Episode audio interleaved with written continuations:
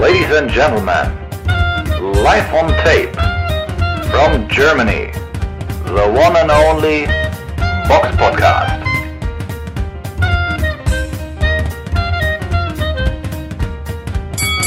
Hallo und herzlich willkommen zum Box Podcast Ausgabe 358. Heute mit dabei die Samira, Hallo. der Robert Schönen guten Tag. und ich bin der Eugen. Wie immer beginnen wir mit dem Rückblick auf das vergangene Wochenende. Der Box Podcast Rückblick aufs vergangene Wochenende. Und da gab es eine ganze Reihe von, ja, doch interessanten Events. Ja, am Mittwoch, vielleicht könnten wir noch kurz erwähnen, in Japan gab es eine Veranstaltung, wo Kutsuto Ioka gegen Donny Nietes kämpfte. Er gewann souverän nach Punkten. Ansonsten kommen wir wahrscheinlich gleich auf das, äh, ja, vielleicht interessanteste Event, zumindest aus deutscher Sicht, ähm, zu sprechen. Das fand in der historischen Stadthalle im schönen Wuppertal statt. Und ja, die Location sah ja doch spektakulär aus und der Robert war ja vor Ort. War denn nur die Location spektakulär oder auch die Veranstaltung? Oh, gu gute Frage, gute Frage. Ähm, genau, also ich war, vor, ich war am Freitag vor Ort gewesen. Ich habe mir die komplette Fightcard von Legacy Sports Management angeguckt und ähm, ich muss, also ich muss sagen, ich war wirklich schwer, schwer begeistert. Das hat mir echt gut gefallen. Das waren wirklich größtenteils echt gute Ansetzungen gewesen, die mir alle sehr gut gefallen haben. Ich habe auch äh, einen Bericht dazu erstellt, den wir nach dieser Folge auch äh, bei YouTube und den anderen Audio äh, Provider natürlich oder Hostern besser gesagt äh, veröffentlichen werden. Da gehe ich halt auch auf sämtliche Kämpfe ein mit Videomaterial. Ich habe zwei Interviews geführt. Einmal mit Sarah Scheurich, die an dem Tag ihr Debüt gegeben hat, und äh, mit dem Weltergewichter Jasa Yüksel, auch ähm, im Legacy-Umfeld äh, beheimatet. Ähm, ja, vielleicht, cool, also da war, äh, waren wirklich viele gute Kämpfe bei. Firat Arslan hat auch geboxt. Äh, Agron Smakici und Timo Rost waren auch da. Die beiden, die drei Kämpfe gingen nicht über die Vollrunden, die ähm, alle anderen schon. Das waren auch die Kämpfe, die mir am wenigsten gefallen haben, muss ich dazu sagen. Aber da gehe ich dann natürlich äh, noch genauer ähm, in dem Bericht drauf ein, den, den wir dann noch nach dieser Folge veröffentlichen werden. Was war denn der beste Kampf? Nur mal so. Also jetzt im Rückblick, welcher hat dich am meisten unterhalten und warum? Da, da, haben, da haben zwei Kämpfe rausgestochen. Das war einmal im Leichtgewicht Jo- Jawad Belmedi gegen James Cherrey. Das war ein Leichtgewichtskampf, äh, Franzose. 15 Siege, 3 Unentschieden gegen James Cherrey, 17 Siege, eine Niederlage. Und Junge, Junge, das waren acht Runde und die beiden haben sich richtig, richtig gut eingeschenkt. Äh, Cherrey war zwar auch am Boden, hat das Ding dann auch am Ende nach Punkten verloren. Aber hui, das war ein Kampf mit richtig schön äh, Speed gewesen. Der, der war wirklich gut anzusehen. Und mein heimlicher Hauptkampf war äh, der Superfedergewichtskampf zwischen Ramona Gräf und Ali Sanchez um den vakanten WBA Gold-Titel. Äh, das ist, war jetzt ein Titel-Eliminator gewesen für die Weltmeisterschaft. Und Ramona Gräf, muss ich sagen, ist ein wirkliches Bewegungstalent. Die kann sich richtig, richtig gut bewegen. Hat, ist, hat ihre Gegnerin ausgetanzt, hat aus, aus teilweise sehr unorthodoxen Winkeln gute Schläge angebracht. Also, das war wirklich ein Fest für die Augen, wie, die, wie diese Frau geboxt hat. Das war richtig gut anzusehen. Ja, ist ja schon mal, ist ja schon mal, äh, ja, was Besonderes vielleicht auch, ne, dass man so einen Frauenkampf auch dann als mit den besten Kampf ansieht, den es auf der Karte gibt. Ist ja nicht oft so, ne? Also muss man ja schon sagen. Ist ja Respekt. Ich, ich denke, Ramona Gräf wird ein Faktor sein in den nächsten Jahren, was das deutsche Boxen angeht, weil sie halt auch was kann. Sie kann wirklich sich gut bewegen, da ist wirklich viel Technik hinter. Das war wirklich gut anzusehen. Meine, die, Ja, ich fand, das- wie gesagt, bis auf die Kämpfe jetzt hier von Firat Aslan, Argon Smakici, Argon Smakici hat den einfach in einer Runde weggehauen, den äh, äh, Simeos de Almeida. Ähm, da, da, war jetzt nicht, da war jetzt nicht wirklich eine Standortbestimmung drin. Firat Aslan hat nach ein paar Körperhaken seinen Gegner in der zweiten Runde äh, rausgenommen. Da war jetzt, da war jetzt für mich kein Aha-Effekt drin. Interessant fand ich halt auch so bei Sarah Scheurich. Die hat mit Timur Naji auch jemanden, der im Amateurbereich viel äh, Erfahrung hatte, geboxt. Und die haben sich vier Runden aber so richtig eingeschenkt. Da dachte ich auch so, wow, Für ein Debüt hat man sie aber jetzt mal doch tief in die, äh, in die Regalkiste Kiste gegriffen, weil normalerweise, ja, strotzen ja so deutsche Kleinringveranstaltungen vor georgischen Namen. In diesem Fall war das nur eine und das war Georgi äh, Gace der gegen den Debütanten Franklin DeVomo, äh, auch ein Leichtgewichtler und auch ein ziemliches Bewegungstalent, also guckt euch auf jeden Fall den Bericht an, den ich äh, gemacht habe. Da sieht man auch sehr viel Bildmaterial drin und da sieht man zum Beispiel so wirklich so Leute wie Duomo, die auch echt gute Beinarbeit haben und sich gut bewegen können. Also da waren wirklich viele interessante Prospects auf dieser Card gewesen. Das hat mir wirklich sehr, sehr, sehr, sehr gut gefallen. Und wer war so aus der Boxszene noch so da? Kannst du auch äh, gesehen Den du erkannt hast oder gesehen, ja genau. Also ich hatte äh, den werten Herrn äh, Trainer Jassmann habe ich gesehen. Ich habe ähm, Mo Weber und Hanna Hansen äh, von der Lip Promotion oder aus dem, besser gesagt aus dem Felix Sturm äh, Umfeld gesehen. Äh, Margomit Schaburov war der Trainer von Sarah Weidmann. Ähm, Manuelsen war im Betreu äh, der, der äh, Deutschrapper war im, Bet im Betreuerstab von vielen Legacy-Boxern da gewesen. Ansonsten, wen habe ich denn dann noch gesehen? Ja gut, die, die ein oder andere BDB-Grante und, ähm, und, Ingo Rohrbach, und Ingo Rohrbach war der Ringsprecher gewesen und der hat wirklich schön durch den Abend geführt, ja. Ja, die anderen waren ja auch in Magdeburg bei SAS so ein paar ja. Leute, ne, deswegen. Aber ja, ist ja schon auch, sind ja schon einige. Ja, aber ich fand, also das war schon, also das, was ich an Ansetzungen auf der äh, SES-Karte gesehen habe, fand ich jetzt nicht so sonderlich spannend im Vergleich zu dem, was ich in Wuppertal gesehen habe. Ja, das ist auch so. Also jetzt nach dem, was ich gehört habe, ja, die haben ja auch, auch kein Austin Trout. Also ich meine, die hatten ja sogar einen internationalen Boxer da, ne, der einfach Ach so, über den hast du noch gar nicht gesprochen, stimmt, hat ja, ja. nicht so beeindruckt, ne? Also ja, ja. Split Decision. Oh. Hm. Ja, okay, das aber, ist natürlich. Ab, ja, ja, wobei ich, ich hab's, ich hab's eindeutiger gesehen, aber es, gut, am Ende hat er, er hat gewonnen. So, und ja. auf meiner Karte hatte ich den deutlicher eigentlich vorne, aber das zeigt aber auch, ähm, dass äh, auf so einer Veranstaltung anscheinend da wirklich auch ähm, nicht irgendwie ein Druck äh, zu, äh, bei den Punktrichtern irgendwie war, irgendwie jetzt hier jemanden zu bevorzugen. Also das ist auch ein positives Zeichen. Ja, ich meine auf jeden Fall vom Namen her war da jetzt auch bei der SES-Karte, wo wir gleich auch nochmal kurz drauf eingehen, kein bekannterer Name, eher im Gegenteil. Ne? Es ist halt so. Auch mhm. besonders die Frauen haben ja dann, dann auch gefehlt, beziehungsweise man hat äh, Nina Meinkes Kampf ja auch gar nicht im, im MDR gesehen. Von daher war bei euch, da waren ja, da war ja richtig Frauenpower, das war ja schon was anderes. Auf jeden Fall guckt euch die Folge an, die ich produziert habe. Würde mich sehr freuen, wenn ihr auch einen Kommentar dazu da lassen würdet. Ich habe den ganzen Samstag daran gehängt, diese Folge zu schneiden. Also ich fände es wirklich toll, wenn ihr euch die angucken würdet bei YouTube. Ja, ihr solltet das tun. Dann bin ich auch mal drauf gespannt, was du denn da alles so aufgenommen hast. Ansonsten gab es ja noch weitere Events und zwar zum Beispiel in Magdeburg im schönen Maritim Hotel. Und äh, da kämpfte Michael Eifert gegen Adriano Sperandio. Samira, du hast den Kampf gesehen. Wie hat er dir gefallen? Ja, also Adriano Sperandio war der Gegner. das hast du schön ausgesprochen. Sperandio. Aus Rom oder haben sie gesagt eigentlich aus, dem, aus der Umgebung von Rom, Lazio. Ähm, ja, das war der Hauptkampf, der im MDR dann gezeigt wurde.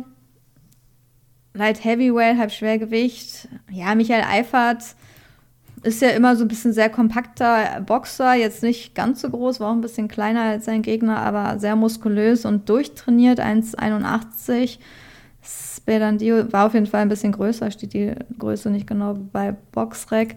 Aber ja, insgesamt zum Kampf, also es ging um den vakanten IBF Interkontinentaltitel im Halbschwergewicht. Zehn Runden, und es wurde halt auch zehn Runden geboxt. Im Endeffekt muss man sagen, es war ein extrem enger Kampf. Ich weiß nicht, ob sie sich das so vorgestellt haben, wahrscheinlich eher nicht. Aber oft ist ja auch so, dass die Italiener dann auch nicht wirklich zum Gewinnen so kommen, unbedingt. Aber es war wirklich ein hauchdünner Kampf. Es war auch, die Punkte waren auch sehr knapp. Also ich glaube zweimal mit einem Punkt Unterschied, einmal ein bisschen klarer. Das stehen jetzt hier gerade noch nicht. Aber ja, war auf jeden Fall, ich würde sagen, es war eigentlich ein Remis, dieser Kampf. Also klar, leichter Heimvorteil kann man dann Eifert den Kampf geben, ist auch in Ordnung, so mit einer Runde.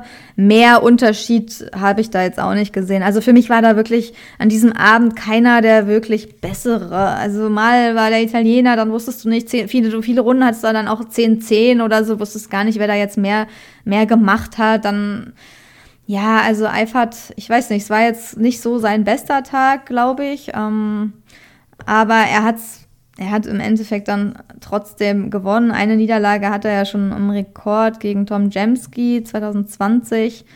Und ja, davor halt auch vorzeitige Siege, aber da waren halt auch, ja, Nils Schmidt zum Beispiel, ne, da erinnert man sich noch an den K.O. in der dritten Runde, da der, ja, wie tot da lag.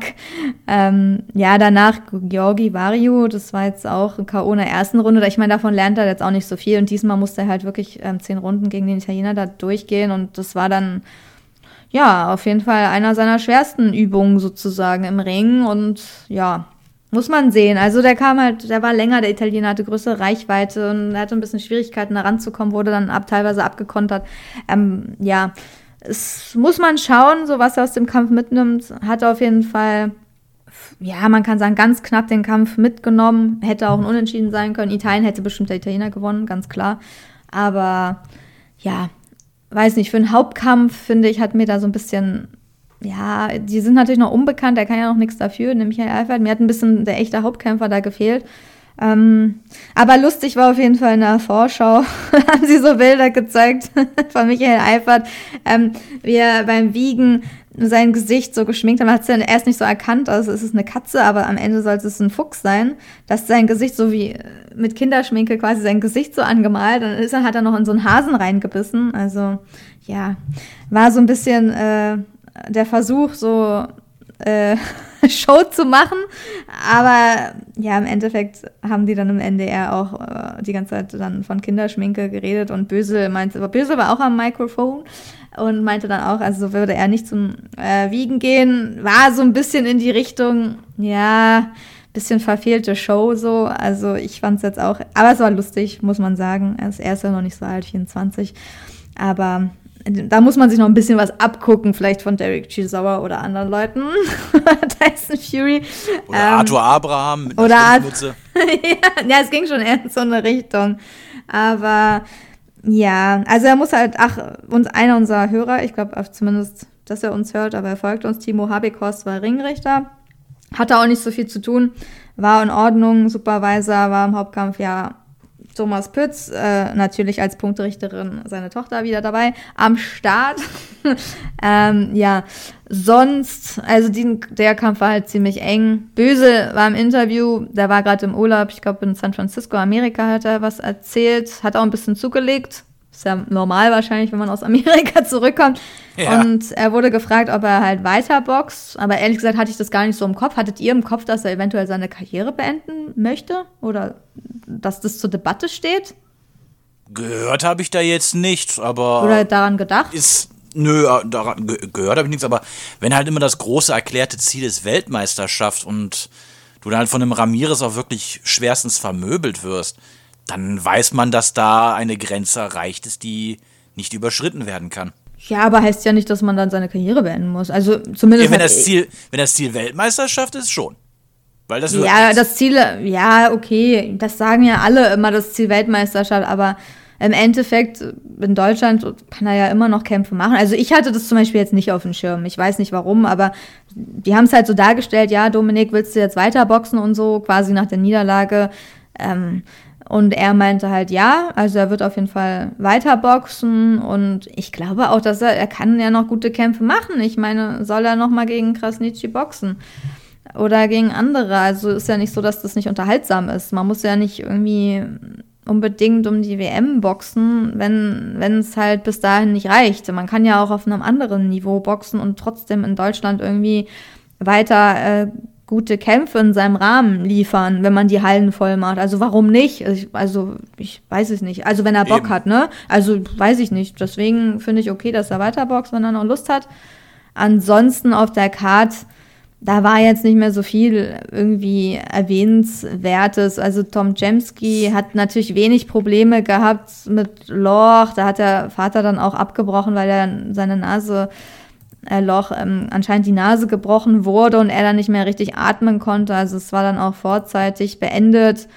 Und ja, von daher, dann haben sie noch Julian Vogel ein bisschen gezeigt. Aber ich fand es schade, dass man Nina Meinke nicht gesehen hat. Weiß ich nicht. Ich finde, die ist immer sehr technisch auch eine gute Boxerin. Und ja, aber natürlich die Fernsehzeit ist begrenzt, da kann man jetzt nicht alles sehen.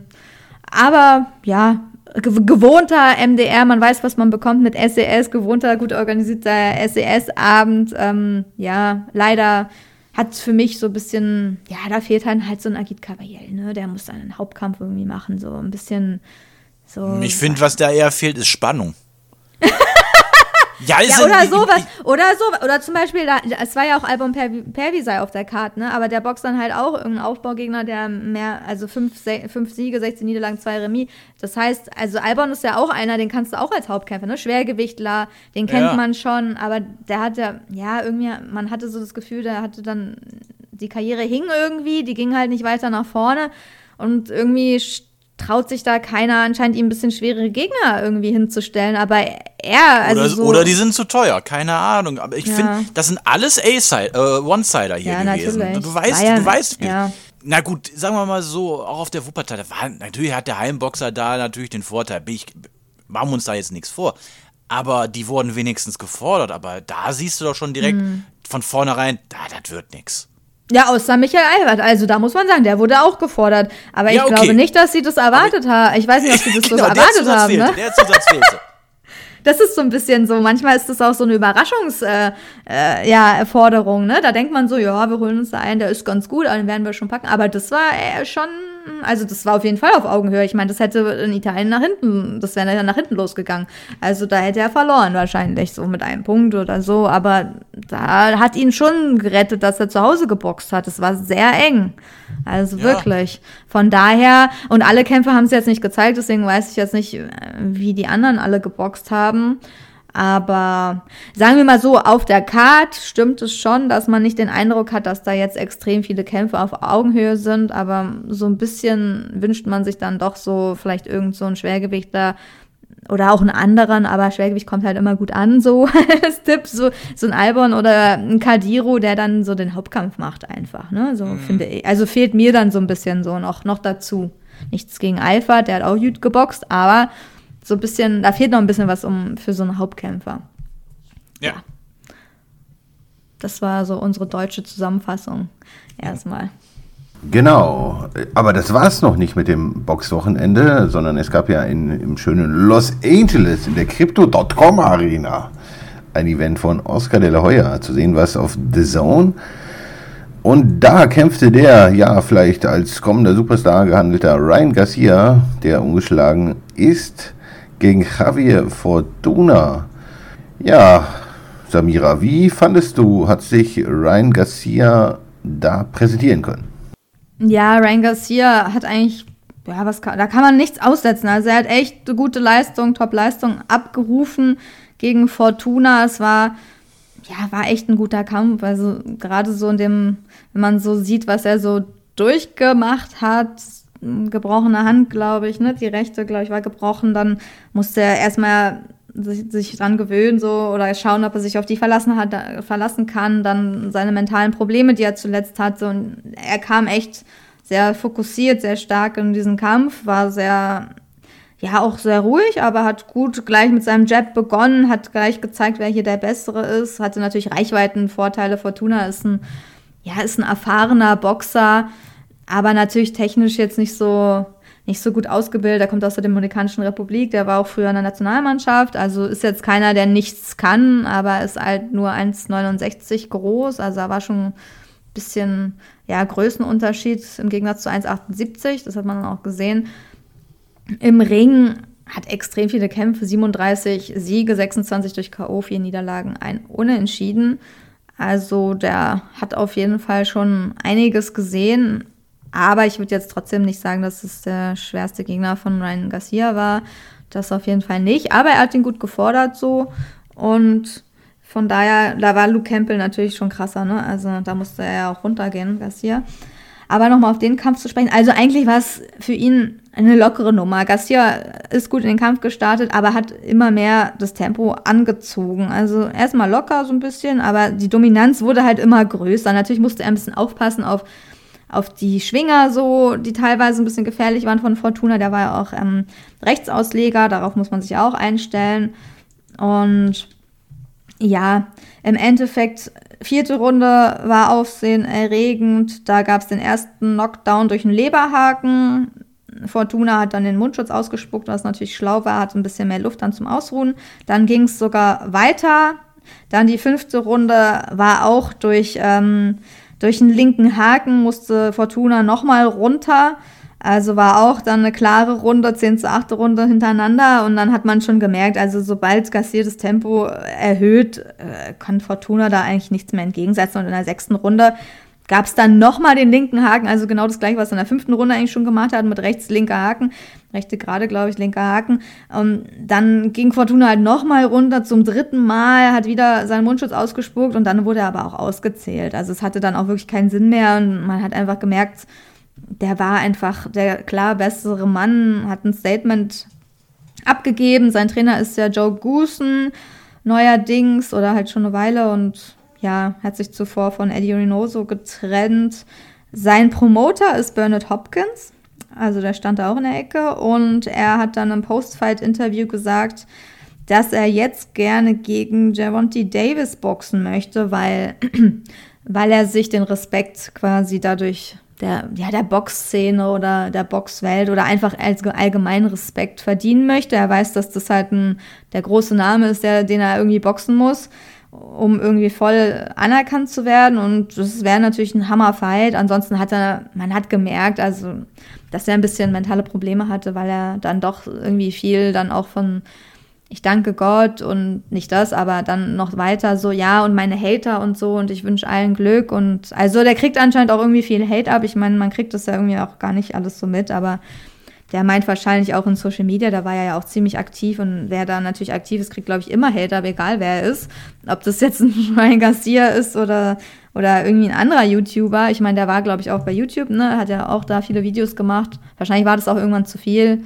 Und wenn man sich damit darauf versteift, weil eigentlich ist er ja ein grandioser Boxer, was will man da sagen? Also ich meine, boxerisch äh, können ihn da wenig. Klar, Canelo macht ihn immer ein bisschen so an, aber so, was für Leute sagen ihm da irgendwie, kannst du nicht boxen oder was? Also ich meine, was schreiben da irgendwelche Leute bei YouTube dann hin oder dass, dass ihn das so runterzieht?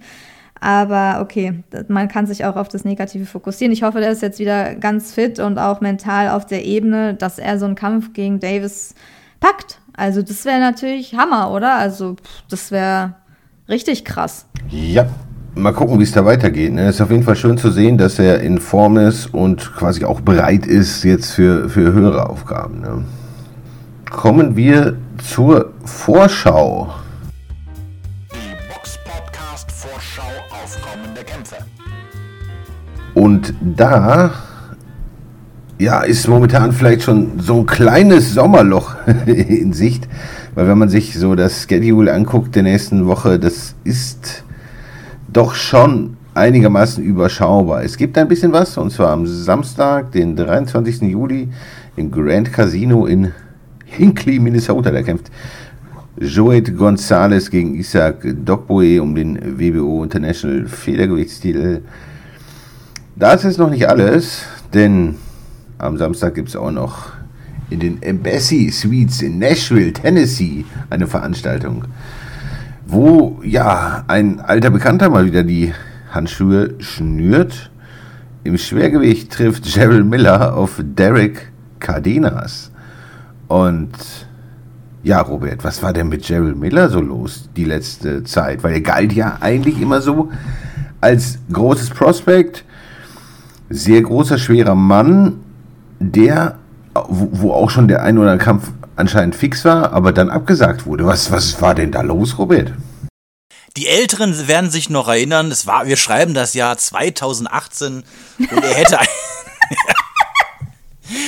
Und er hätte ja eigentlich damals gegen Anthony Joshua im Madison Square Garden um die Weltmeisterschaft boxen sollen und ist ja dann des Dopings überführt worden. Darauf ist dann Andy Ruiz eingesprungen worden und der Rest ist Geschichte. Ähm, ja, und dann war, war eigentlich auch all die eine ganze lange Zeit ruhig um ihn gewesen. Er hat ja dann, ähm, sollte ja auch, äh, ist ja, was er sollte, er ist, er ist gesperrt worden. Ich glaube, jetzt muss ich jetzt sagen, jetzt äh, arbeite ich aus der Erinnerung raus. Ich meine, das waren dann immer so ein oder zwei Jahressperren gewesen, also nicht allzu lange. Aber irgendwie immer, wenn dann irgendeine Frist abgelaufen ist, ist er wieder des Dopings überführt worden. Unter anderem hieß es ja unter anderem, dass er 2020 irgendwie positiven äh, Dopingbefund gehabt hätte, weil er irgendwelche Sexpillen genommen hat, die irgendwie äh, äh, sexuelle Stimulanzpillen genommen hat. Genau, namens Black, Black and King. So. Ja, das kann man doch nochmal genau vorlesen, oder? Das ist zu lustig einfach. Also in einem Interview hat Jerry, also boxen.de, in einem Interview hat Jerry Miller nun erklärt, er habe das sexuelle Stimulanz Black and King, also für alle, die es kennen, mehrfach in Tablettenform zu sich genommen, auch schon vor der geplanten Begegnung mit Anthony Joshua im Jahr 2019. Aber er habe sich nie Gedanken darüber gemacht, dass die Einnahme des Präparats der Grund für einen positiven Dopingtest sein könnte. Einen kleinen Schönheitsfehler hat Millers Argumentation allerdings. Das Vorhandensein des Wachstumshormons HGH und des Glykoproteins EPO, äh, das die Ausdauer, Ausdauer erhöht, kann Miller nicht mit der Einnahme von Black and King erklären. Aber auch hier hat Miller eine Erklärung für das Vorhandensein der Stoffe in seinem Körper. Es handelt sich angeblich um die Folgen einer medizinischen Behandlung, die er wegen einer Ellenbogenverletzung bekam. Also nur mal so, um nochmal die alles äh, in Erinnerung zu rufen, was da passiert ist. Und seine Ausreden sind auf jeden Fall ja, äh, sind King. ich bin kein Arzt. Ich bin kein Arzt. Aber ich habe noch nicht gehört, dass bei, dass bei dass Wachstumshormone bei Ellenbogenverletzungen äh, eingesetzt wird. Und EPO ist ja EPO ist ja ein Stoff, der ähm, also EPO wird ja eigentlich eher bei Blutkrebs äh, benutzt, weil du halt einen fehlenden Sauerstofftransport im Blut hast aufgrund bei Blutkrebs. Äh, deswegen passt das jetzt irgendwie, finde ich jetzt gar nicht zusammen. Aber vielleicht ist da auch irgendwas, was ich jetzt äh, nicht so ganz weiß. Ich glaube, da passt alles, glaube ich, irgendwie nicht so richtig zusammen. Ne? Es ist halt so ein bisschen. Gut, manche haben erklärt, so den erhöhten Anteil an EPO oder beziehungsweise den Sauerstoffgehalt im Blut, haben sie dadurch erklärt, weil sie in den Rocky Mountains halt trainiert haben, durch die Höhenluft. Dadurch kannst du natürlich die Produktion anregen, weil ja dann der Körper irgendwie anders drauf zugreifen muss. Aber eine Ellbogenverletzung und dann dafür Epo kriegen, also der Arzt scheint interessant zu sein. ja, naja, insgesamt gibt es ja interessante Ärzte, aber ist so auf jeden Fall krass, dass, dass er wieder back ist. Ne? Also man liest den Namen, der hat zwar auch schon mal, Jerry Miller hat ja eigentlich seinen letzten Kampf 2018, also seinen vorletzten, gegen Bogdan Dino gemacht und durch K.O. in der vierten Runde gewonnen. Bogdan Dino kennt man, äh, weil er auch gegen Kubat Pulev zum Beispiel geboxt hat. Der hat in der siebten Runde gegen Pulev damals ähm, 2019 verloren. Und danach war halt diese lange Pause. Dann hatte er sein Comeback am 23. Juni gegen Ariel Esteban Baracamonte also Buenos Aires war sozusagen so seine Rückkehr, die man gar nicht so mitbekommen hat, also ich zumindest nicht. Und jetzt halt äh, der erste Kampf quasi wieder in den USA gegen Derek Cardenas. Und ich meine, er ist immer noch gut gerankt, ne? das darf man nicht vergessen, so, obwohl er weg war. Der ist äh, trotz seiner Pause drei Sterne Rating hier bei Boxrec, Platz 33 in der Welt. Also er ist nicht weit weit weg von der Spitze eigentlich. Wenn, er könnte sich zumindest mit seinen da hocharbeiten. Ne? Sein Rekord ist eigentlich auch nicht schlecht. 24 Siege, 20 durch K.O., einen, einen Unentschieden hat er. Da muss ich jetzt mal gucken, gegen wen das war. Gegen, ach so, Joey Davelko, okay. 2013, ist schon lange her. Ja, also was denkt ihr? Kann er nochmal oben angreifen so? Erwartet ihr da was? Oder glaubt ihr, dass ihn wieder äh, seine Sexpillen stoppen werden? Ich glaube, er wird mit den Sexpillen alle anderen stoppen. Nein, ähm. ja, aber mal ganz ehrlich, 34, 34 die Meldung war 2020 oder vor. Also mit Anfang 30 schon Sexpillen nehmen. Was, für Hoden muss der haben? Da muss ja, da, da muss ja anscheinend gar nichts mehr rauskommen, wenn du schon dann Sexpillen brauchst. Äh, wo, aber einer, okay, ist ein interessanter Kommentar, wer weiß, vielleicht trifft er hier zu von Brennhoff. Wobei doch klar ist, langjähriger Anabolika-Missbrauch führt zu Impotenz. Daher braucht er auch Sexpillen. Also wer Ah, weiß. okay. Also manche sehen da eine Verbindung so, aber dafür kennen wir jetzt Jerry Miller zu schlecht, um da jetzt äh, genauere Sachen Ja gut, es soll jetzt auch nicht um sein Sexleben gehen, Ja, sondern um genau. das Boxer. Also das Alter ist noch nicht das Problem. 34 geht ja noch fürs Schwergewicht, aber es wird natürlich schwierig. Er hat zwar jetzt, der Rekord sieht ja auch von den Namen her nicht schlecht aus, aber Gerard Washington, Mario Schwach, Jonas Dorbers, Thomas Adamek, das sind alles gute Namen, aber das waren auch dann alles Boxer, die schon zu diesem Zeitpunkt auch ihren Zenit überschritten haben. Das darf man nicht vergessen. Thomas Adamek, wie alt war der denn da? Da war der glaub ich, auch schon locker 40 oder 41. Ja, ja, auf jeden Fall. Ich meine, Gerald Miller war halt irgendwie schon aufregend, weil er natürlich von, von, von seiner Maße her schon ziemlich einzigartig war und sich trotzdem noch einigermaßen gut bewegen konnte für das hohe Gewicht. Und er, er hatte schon, schon sehr gutes Talent, aber ja, diese langen Pausen und so ist halt, ich kann mir da auch nicht vorstellen, dass da noch viel kommt, ne, weil er hat einfach da, damit damals die großen Zahltage verpasst und wer weiß, was passiert wäre. Du hast ja gesagt, an- eingangs er hätte gegen Joshua gekämpft. Wer weiß denn, was dort passiert wäre in dem Kampf, ne? Wer weiß das schon, weil ich meine, Andy Ruiz hat ihn geschlagen, vielleicht war es auch einfach ein schlechter Tag von Joshua, weiß man nicht. Und ja, wer weiß, ne? vielleicht stand er jetzt ganz woanders, hätte er den damaligen Befund nicht gehabt. Schwer, schwer zu sagen, ist eigentlich ein, ein ziemlich trauriges Schicksal. Und ich denke, die, diese Pillen, das ist wahrscheinlich mehr oder weniger nur eine Ausrede, wie immer eigentlich, wenn Leute irgendwie sowas erzählen, wie die Ja, Moment, Moment, Moment, Moment, sorry, sorry, sorry, sorry, ich muss dich unterbrechen. Trauriges Schicksal, der Typ ist mehrfach, immer wieder, kurz vor Ablaufen der Sperren des Dopings überführt. Also traurig ist das eine, aber auch ziemlich dumm. Ja, ja, natürlich. Also der, natürlich. hat ja, oder willst du jetzt sagen, das ist traurig, dass der keine besseren Dopingbetreuer hat? Ja, alles traurig irgendwie. Ne? also grundsätzlich ist es traurig natürlich, dass generell im Sport gelobt wird. Es ist traurig, es ist alles traurig. Ne? Das ist, ist halt. äh, Dass er ja. auch nicht mehr daraus gemacht hat, vielleicht auch. Ja, ne? Aber er, das dass ist er auch nicht mehr aus seinem traurig. Potenzial gemacht hat. So, ich meine, das ist, glaube ich, wenn man sich auch anguckt, der wiegt jetzt auch ziemlich viel. Also in seinem letzten Kampf hat er auch 155 Kilo gewogen. Also das war ja so, das ist ja auch sein, sein Rekord an Gewicht. So, das ist ja wirklich krass. Das ist ja, also, boah, ey, Sumo-Niveau. also der ist 1,93.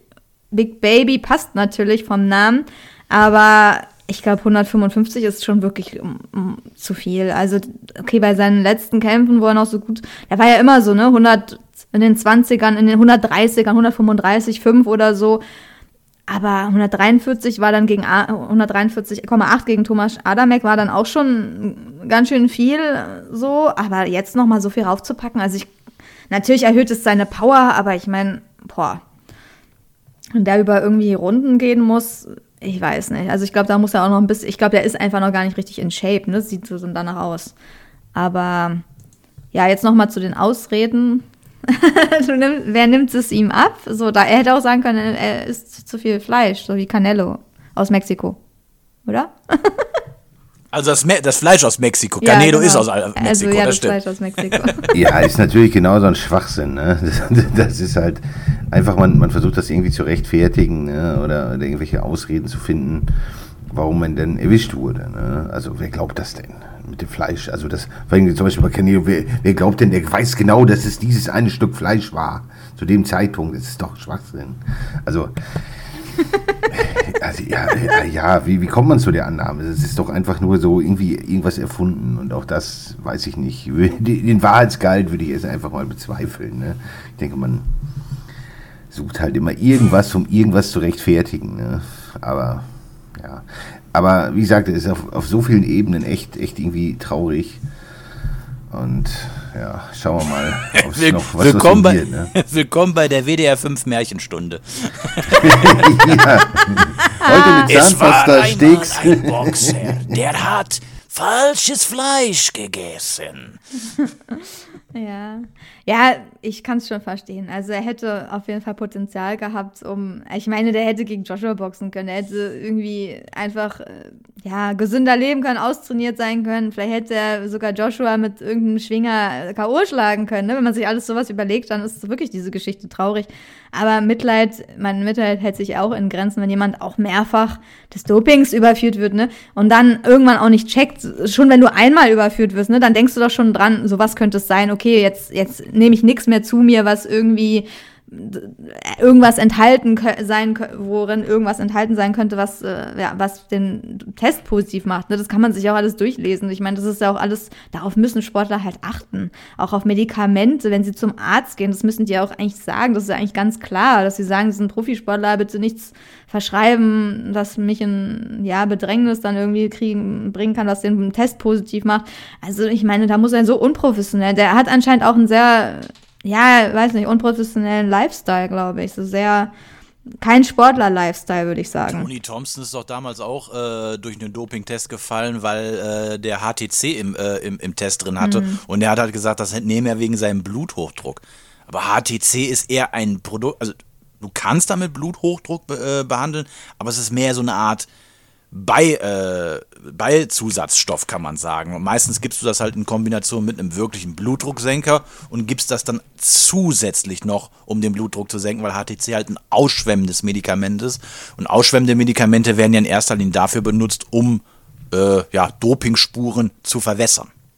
Ja, ja, es gibt ja viele so Stories, aber im Endeffekt weiß jeder ja, dass wenn man sowas nimmt, ne, dass das auffliegen kann. Und irgendwann glaubt man es dann einmal so, okay, kann vielleicht aus Versehen passieren, aber auch in irgendwelchen Shakes, keine Ahnung, was die alle zu sich nehmen, aber wenn es dann öfter passiert, also dann ist irgendwie auch wirklich ein bisschen dämlich so.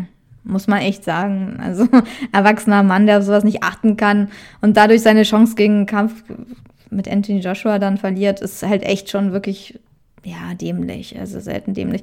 Ich weiß nicht. Also ich bin gespannt, wenn, dann muss er sich beeilen. Ich weiß nicht, ob die Leute noch Bock haben, so gegen ihn zu boxen, aber mal schauen. Jawohl.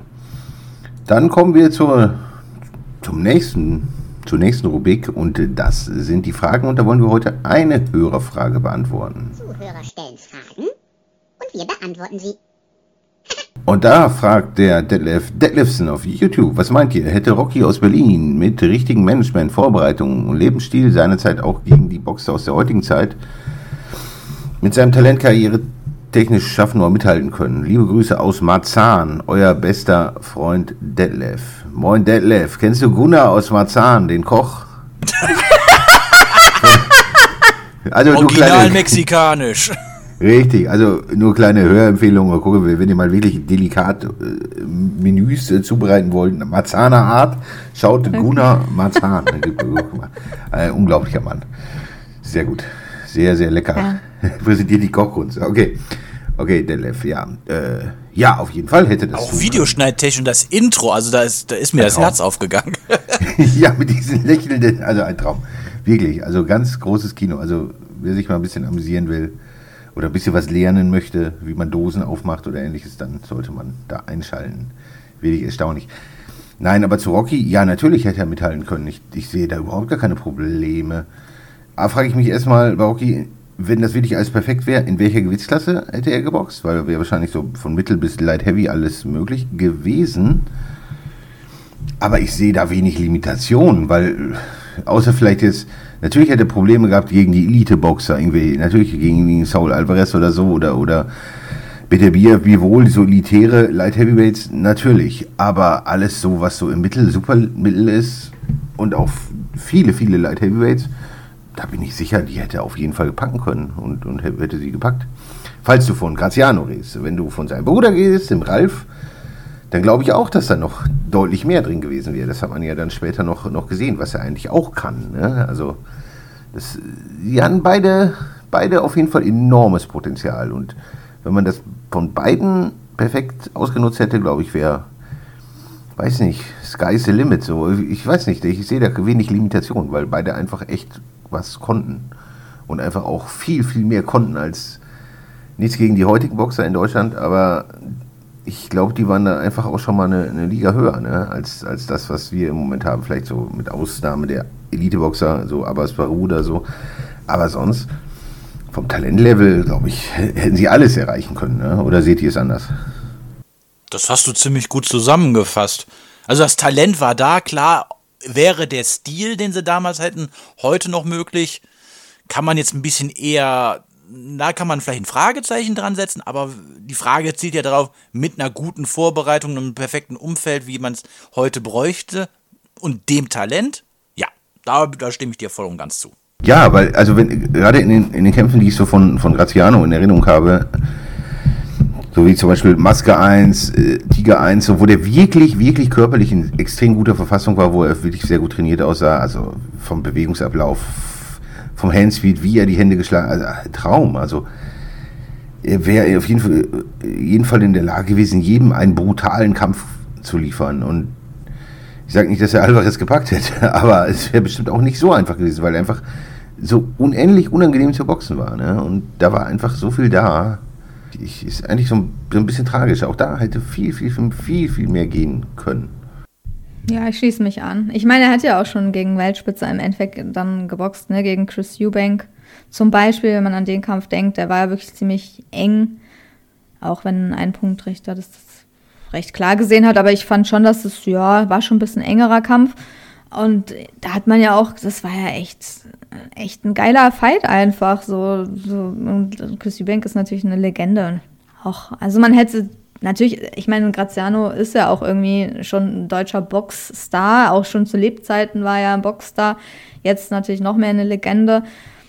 Ähm, er hätte natürlich mit einem professionelleren Umfeld auch noch einen professionelleren Lebensstil so wahrscheinlich noch so viel mehr rausholen können. Ich weiß gar nicht, wie der geboxt hätte. Der wäre unschlagbar gewesen, wenn der, wenn der wirklich, weiß ich nicht, wie so ein Klitschko gelebt hätte oder so. Also das weiß ja jeder, dass er das nicht getan hat und trotzdem hat er so krass im Ring performt. Und das ist ja das Außergewöhnliche, dass, dass er trotzdem halt irgendwie so eine krasse, ja, so eine Skills hatte. Ich meine, so stellt euch mal vor, der hätte gar keine Skandale, kein Alkohol, nie Gras geraucht, irgendwie äh, immer irgendwie seine Diät gemacht, nur aufs Boxen fokussiert, immer gesund gegessen. Ähm, ich weiß nicht, kann man sich gar nicht vorstellen, was, was, was das gewesen wäre. Kann man sich gar nicht vorstellen, dass er das gemacht hätte, ne? Nein, ich meine, was, wie, wie der im Ring agiert hätte, so einfach noch krasser. Also, das, der, wirklich, der wäre halb umschlagbar gewesen. Nicht, dass er jetzt vielleicht in der Welt der Beste wäre, aber der hätte da auf jeden Fall noch ein paar Prozentchen rausholen können, so, ne? Das ist ja wirklich, das ist ja bekannt. Ich meine, steht ja auch alles in Büchern so. Von daher, das hat, daraus hat er ja auch kein Hehl gemacht so wie er, wie sein Lebensstil war, hat bestimmt wenig geschlafen, teilweise viel Party gemacht, viel Stress so, gehabt, so immer.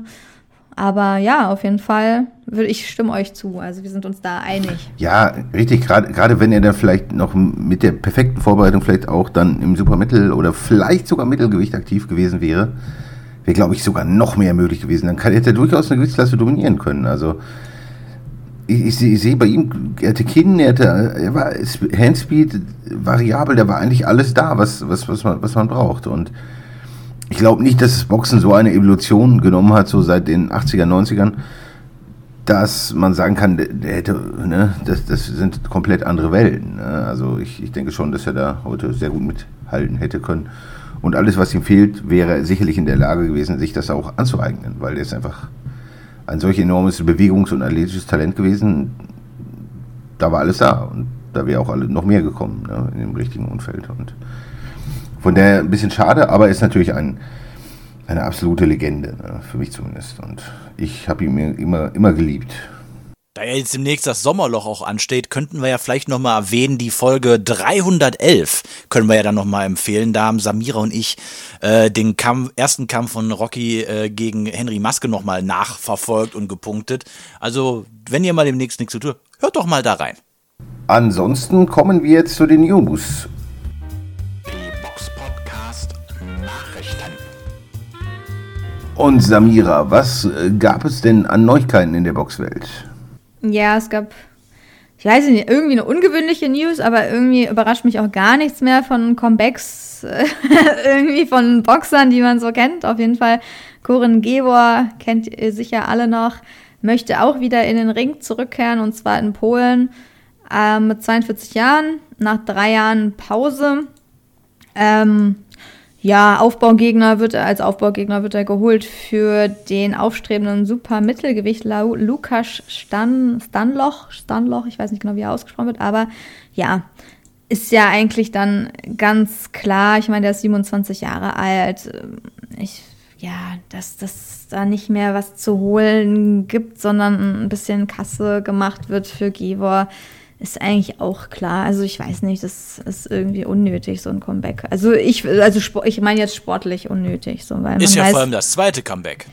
Ja, das ist ja auch ständig. Ja, genau, das ist dann, genau, 2012 hat er eigentlich schon aufgehört, so, ne, da war sein, seine letzte Niederlage gegen Maxim Blasov und dann hatte er Pause bis 2018, dann kam er wieder gegen Viktor Poljakov, aber da hat er gewonnen, also das war ja auch gar nicht so ein schlechter Kampf eigentlich.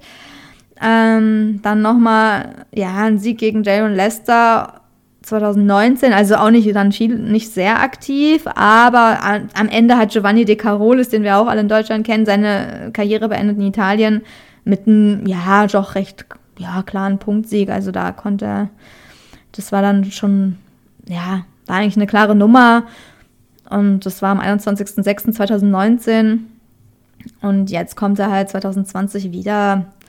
Ja, muss man jetzt nicht feiern. So ist natürlich ein, so früher ein Könner gewesen. Ne? Also hat uns äh, viele interessante Kämpfe geliefert, aber es ist halt auch schon lange her, ne? Auch gegen Abraham und so. Ich weiß nicht, Stieglitz hat er geboxt. Aber im Endeffekt, was feiert ihr sowas? Ist euch das egal oder was, was sagt ihr dazu? Oder habt ihr es euch gedacht? Kommt er vielleicht nochmal mit 60 wieder? oh, das ist eine gute Frage. Ich, es löst jetzt nicht so wirklich Freuden, äh, ähm, in mir. Ich meine, sein Stiefsohn hier, ähm, äh, Noel Michaelian äh, Gevor, der ist da schon der deutlich interessantere Boxer, aber äh, was erwarte ich jetzt von jemandem, der 42 ist? Äh, jeder hat so seine Zeit. Ich glaube, seine Zeit ist vorbei. Und einen anderen Grund als Geld kann ich mir jetzt nicht vorstellen. Ja, und ich denke, keine Ahnung, für mich hat er die Karriere eigentlich nie wirklich beendet. So, er hat irgendwie gefühlt immer irgendwie noch was gemacht.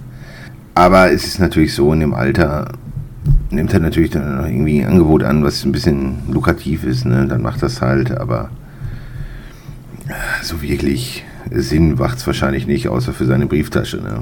Ja. Wünschen wir ja. alles Gute. Ja, hoffen wir, genau. Hoffen wir einfach, jo. dass es irgendwie, dass äh, er da gut durchkommt und wenn er es will, ich glaube, er ist ja noch Boxtrainer, so hält sich schon so ein bisschen fit, aber halt ja. halt ist ja was ganz anderes, als wenn du aktiv da irgendwie früher wie bei Universum da mittrainierst. Also ja. das sind ja Welten dazwischen. In seiner Glanzzeit war, war natürlich schon ein, ein, ein richtig, richtig starker Mann, ne? also schon fürchterlich unangenehm, unangenehm zu boxen das, das hat ja auch zum Beispiel Felix Sturm ja durchaus erfahren. Ne? Also das war ja alles andere als ein klarer Kampf. Ne? Also da hat Gevor ihm schon, schon alles abverlangt. Also der hatte schon, schon enorme Qualität und ich glaube auch niemand hat wirklich gerne gegen den damaligen Ge geboxt, weil er einfach so unangenehm zu kämpfen war. Ja, auf jeden Fall. Also auf jeden Fall haben wir gute Fights von ihm noch in Erinnerung und die sind jetzt nicht unbedingt in den letzten Jahren, haben sie stattgefunden. Aber dann kommen wir noch zu anderen News, die euch vielleicht mehr erfreut. Und zwar hat die WBA den Kampf zwischen Dimitri Bivol und Gilberto Ramirez angesetzt. Bu, bu, bu. Wup, wup, wup, wup, wup. Du hast doch gesagt, das freut uns, oder? Ja, ich hoffe, oder? Also ich meine, das ist doch eine gute Nachricht, also finde ich. Also ja, auf ich jeden Fall. Auf jeden Fall. Äh, Spaß beiseite. Also auch einer der besten Kämpfe im Halbschwergewicht, die man einfach machen kann ja, wir haben ja auch schon öfter gesagt, dass wir den Kampf gerne sehen wollen. Und wenn der jetzt wenigstens schon angesetzt ist, dann äh, kommt es dem ja ziemlich nah. Ich glaube, die müssen sich jetzt bis 10. August einigen, ähm, ja, wo der Kampf halt ausgetragen wird. Und ja, Bivol verteidigt halt seinen WBA-Titel, Halbschwergewicht, gegen die Nummer 1, Gilberto Zudo Ramirez. Und ähm, ja, das, also ich bin mal gespannt, wo der Kampf dann stattfinden wird. Ich denke, die werden sich bestimmt einigen und Hammerkampf, also echt krass, krasser Kampf, wenn der bald kommt. Ich hoffe, das bleibt auch so und es kommt nichts dazwischen. Dann ist es was, worauf wir uns ähm, jetzt schon freuen eigentlich. so. Für die Austragung sollte das kein Problem sein. Ramirez ist bei, äh, bei Golden Boy Promotions und Bivol ist bei Eddie Hearn. Beide sind bei The Zone, also das sollte schon mal kein Problem sein. Ja, das, nee, die Übertragung jetzt, aber wo die boxen, ist ja vielleicht, ja, mal, mal schauen, ne? also in welchem Land sie boxen. Ich gehe mal von den USA aus. Wahrscheinlich, ne? Ja, Mexiko. in, mhm. in, in den USA hast du viele Russen, da hast du viele Mexikaner, das sollte gehen. Ja, ist wahrscheinlich am, am wahrscheinlichsten. Ja. Auf jeden Fall freuen wir uns. Das war, wir wollen ja mit einer guten News absch abschließen, so Vorfreude schaffen und haben wir auf jeden Fall, hoffe ich, damit erreicht. Genau, ich muss jetzt auch noch los, weil äh, ich muss mir jetzt noch ein paar Sexpillen kaufen. Kann man die nicht online bestellen? Nee, ich wollte mir jetzt am Hauptbahnhof in einer unauffälligen braunen Tüte ein paar, äh, äh, paar äh, High-Proteine kaufen. Ja, und ich werde ein Steak essen da. Ein Steak aus Mexiko, extra. Äh, Ja, genau. Ja, wenn jemand weiß, wo es derartige Steaks zu kaufen gibt, oder ne, dann meldet euch. Ich bin interessiert. Du, du fragst für einen Freund. genau. Also nicht ich, so, also ne, genau. ja, ansonsten, liebe Hörer, ähm, ja, was vielleicht noch zu sagen, schaut Roberts Video. Ah ja, und, genau, und äh, neben dem Video, was ich noch gemacht habe, was dann auch noch nach dieser Folge folgt, wir werden circa Mittwoch oder Donnerstag spätestens auch noch unser Live-QA, was wir am 14.07. aufgezeichnet haben, äh, bei Instagram, das werden wir auch nochmal nachträglich veröffentlichen, so dass alle die, die da nicht dabei sein konnten, das dann auch nochmal nachhören können. Also wir haben richtig viel für euch diese Woche in der Pipeline.